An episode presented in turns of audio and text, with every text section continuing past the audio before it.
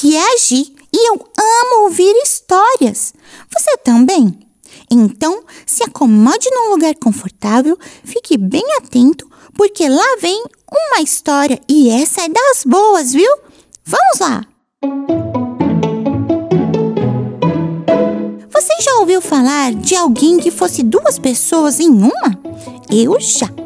Uma prima da minha mãe, chamada Helena, disse que quando ela era bem pequenininha, ela era de um jeito na escola, mas quando chegava em casa, se transformava. Sabe como? Na escola, ela era toda simpática com todo mundo, tratava bem os colegas de classe, explicava as tarefas para os que tinham dificuldade e era a primeira a se oferecer a ajudar a professora. E como ela admirava essa professora, viu?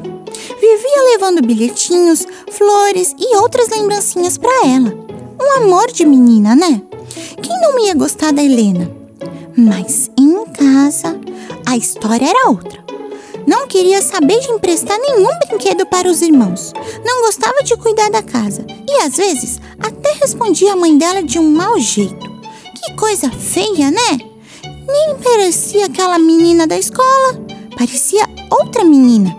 Um dia, perto da hora do jantar, ela estava brincando no quarto dela, toda feliz, montando um quebra-cabeças. Mas aí, a irmã mais nova dela quis brincar junto, mas ela não queria nem saber disso. Gritou com a maninha para ela sair do quarto e acabou fazendo a mais nova chorar.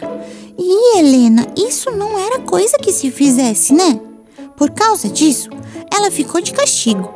Mas você acha que ela aceitou numa boa? Começou a discutir com a mãe dela, falando alto e batendo os pés. Xiii! Mais tarde, a mãe dela pediu ajuda para ela arrumar a mesa do jantar. Ainda emburrada, a Helena foi fazendo tudo de qualquer jeito, com a maior má vontade, reclamando o tempo todo. A mesa ficou mais desarrumada do que arrumada. E foi aí que ela teve uma grande surpresa.